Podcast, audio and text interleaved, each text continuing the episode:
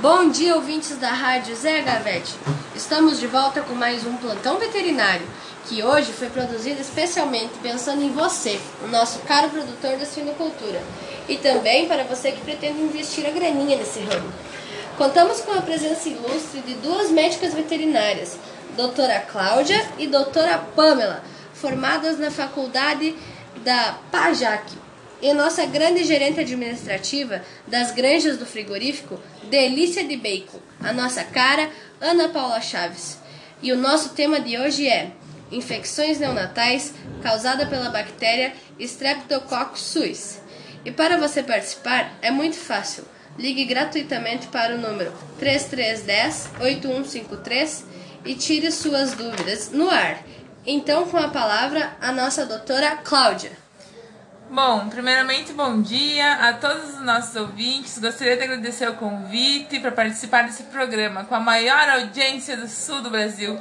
Um olá a todos os nossos ouvintes. É um prazer estar aqui para esclarecer as dúvidas né, dos nossos produtores.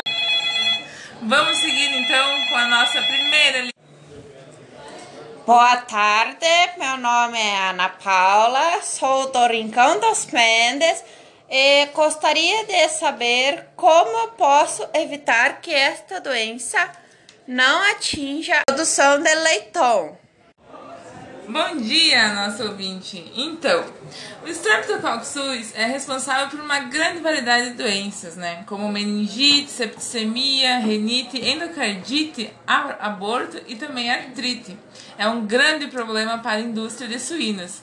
Eu acredito que para evitar os problemas na sua produção, sempre devemos trabalhar com medidas preventivas. Essa é sempre uma boa solução. A patogenia do Streptococcus suis é dada pelo estresse, que pode auxiliar no desenvolvimento da doença.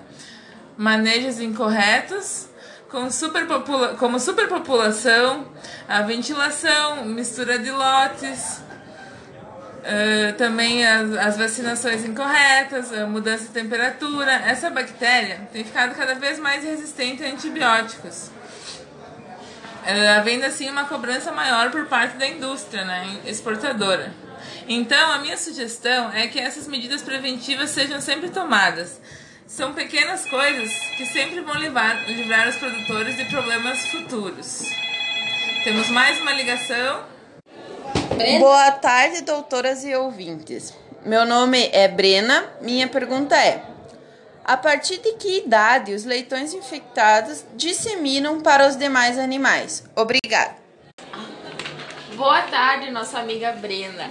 Então, você que nos questiona a partir de qual idade os leitões infectados podem passar a disseminar essa patologia. Do, Estudos apontam que o, a média de idade que eles disseminam é de entre 4 a 12 meses de idade. Obrigada.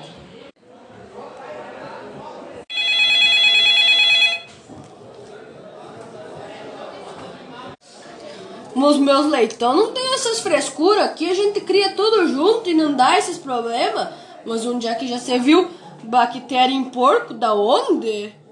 Então, senhor, a doença está aí. Se não atingiu sua propriedade, o senhor teve sorte. O que no mundo de criação animal é raro, porque o frigorífico criadouro, infelizmente, já ocorreu a patologia. Perdi muitos leitãozinhos. Por isso, acredito que o senhor repense o assunto e invista na prevenção, que sempre vai ser o melhor remédio.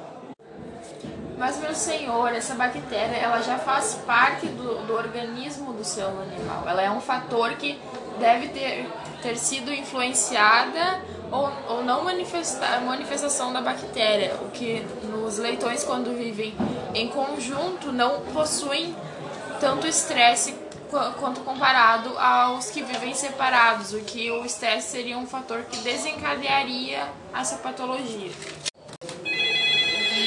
E o nosso telefone não para, tá sem descanso. Vamos lá, pessoal, tirem suas dúvidas.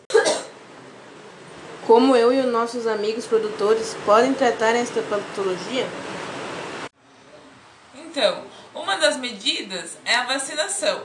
Mesmo ainda sendo estudada, é a atual melhor forma de tratamento. Essa seria a minha sugestão. E você, doutora Pan? Bom, Estudos de, tra de tratamento ainda estão sendo realizados, mas infelizmente nada ainda é 100%. Esperamos que esse cenário acabe mudando e em breve teremos tratamentos totalmente eficazes no tratamento da Streptococcus.